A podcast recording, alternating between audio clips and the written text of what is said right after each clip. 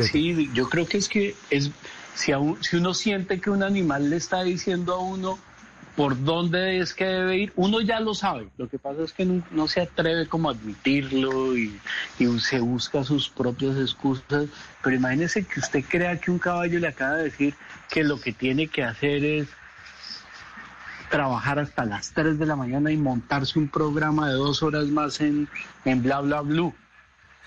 Ojo que mi jefe está oyendo, ¿no? De todas maneras. Por, eso, de todas maneras, gracias. Sí, de todas maneras, muchas gracias, Beto, hombre. Oiga, muchas gracias por habernos acompañado esta noche, Alberto. Hombre, feliz, feliz resto de noche, gracias. No, no, no, no, volviendo, volviendo. ¿De, sí, eh, de... ¿Ah? ¿De qué? ¿De qué hora? ¿Qué eras? De 2 a 3 de la de 2 a 3 de la mañana, patrocinado por Lavadero de Taxi, y usted ya se vuelve el dueño de los lavaderos lo ah, oyen en todos los lavaderos de taxi. Para entregar, es que vine para entregar el taxi, estoy viendo a Mauricio Quintero estaría Oiga, Beto, pero venga, volvamos atrás al tema de los animales. Pero entonces, ¿cómo funciona? Eh, digamos, alguien que tenga qué tipo de problemas o qué tipos de dificultades podrían solucionarse a través de los, de los caballos. Pues básicamente cualquier, cualquier cosa es más como tomar una decisión, ¿no? Como desde qué zapatos me pongo con este vestido, en el caso de, una, de una mujer, hasta, hasta una, un problema emocional, un problema laboral, un problema eh, espiritual. la idea es que todos tenemos las respuestas en nosotros mismos. Lo que pasa es que nos ¿cómo se dirá eso, Mauro? Nos da como, como miedo meternos en el en la respuesta y no queremos solucionarlos y nos volvemos, eh, tercerizamos y le echamos la culpa a todo y a los demás y nos gusta victimizarnos en vez de, de tratar de evolucionar solos, que sería el ideal. Entonces, esto es como, como un espejito donde usted se puede ver y decir, ay, man, ¿sabe? Claro, por ahí es la cosa. Exacto, el pito una hora después. No, tranquilo, tranquilo. Aquí le tenemos el pitico, tranquilo.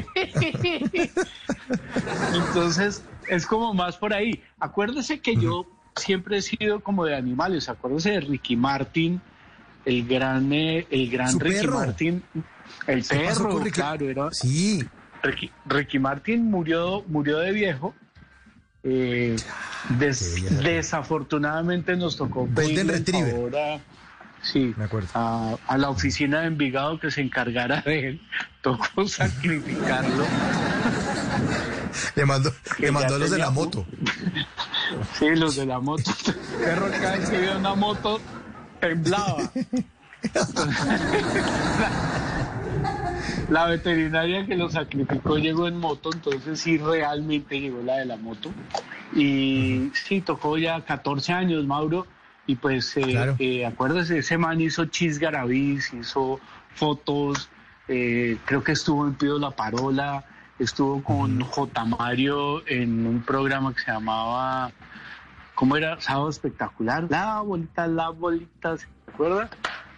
Sí, claro. Y pues ese man, de alguna manera, eh, se volvió se volvió como una extensión y ya la gente preguntaba era por Ricky Martin, no por mí. ¿Me puedes dar por favor un autógrafo, pero pon que es del dueño de Ricky Martin? La misma que le pidió el autógrafo en el Coliseo.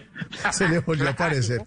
Pero, oye, pero ese perro usted lo tenía, usted lo tuvo desde hace mucho, pues, pues cuando Ricky Martin, que se volvió tan famoso en el 99, desde esa época, entonces usted tiene a Ricky Martin, o tuvo a Ricky Martin. Sí, exactamente. Estuvo, sí, estuvo mucho tiempo conmigo. Fue un, un perrito muy especial.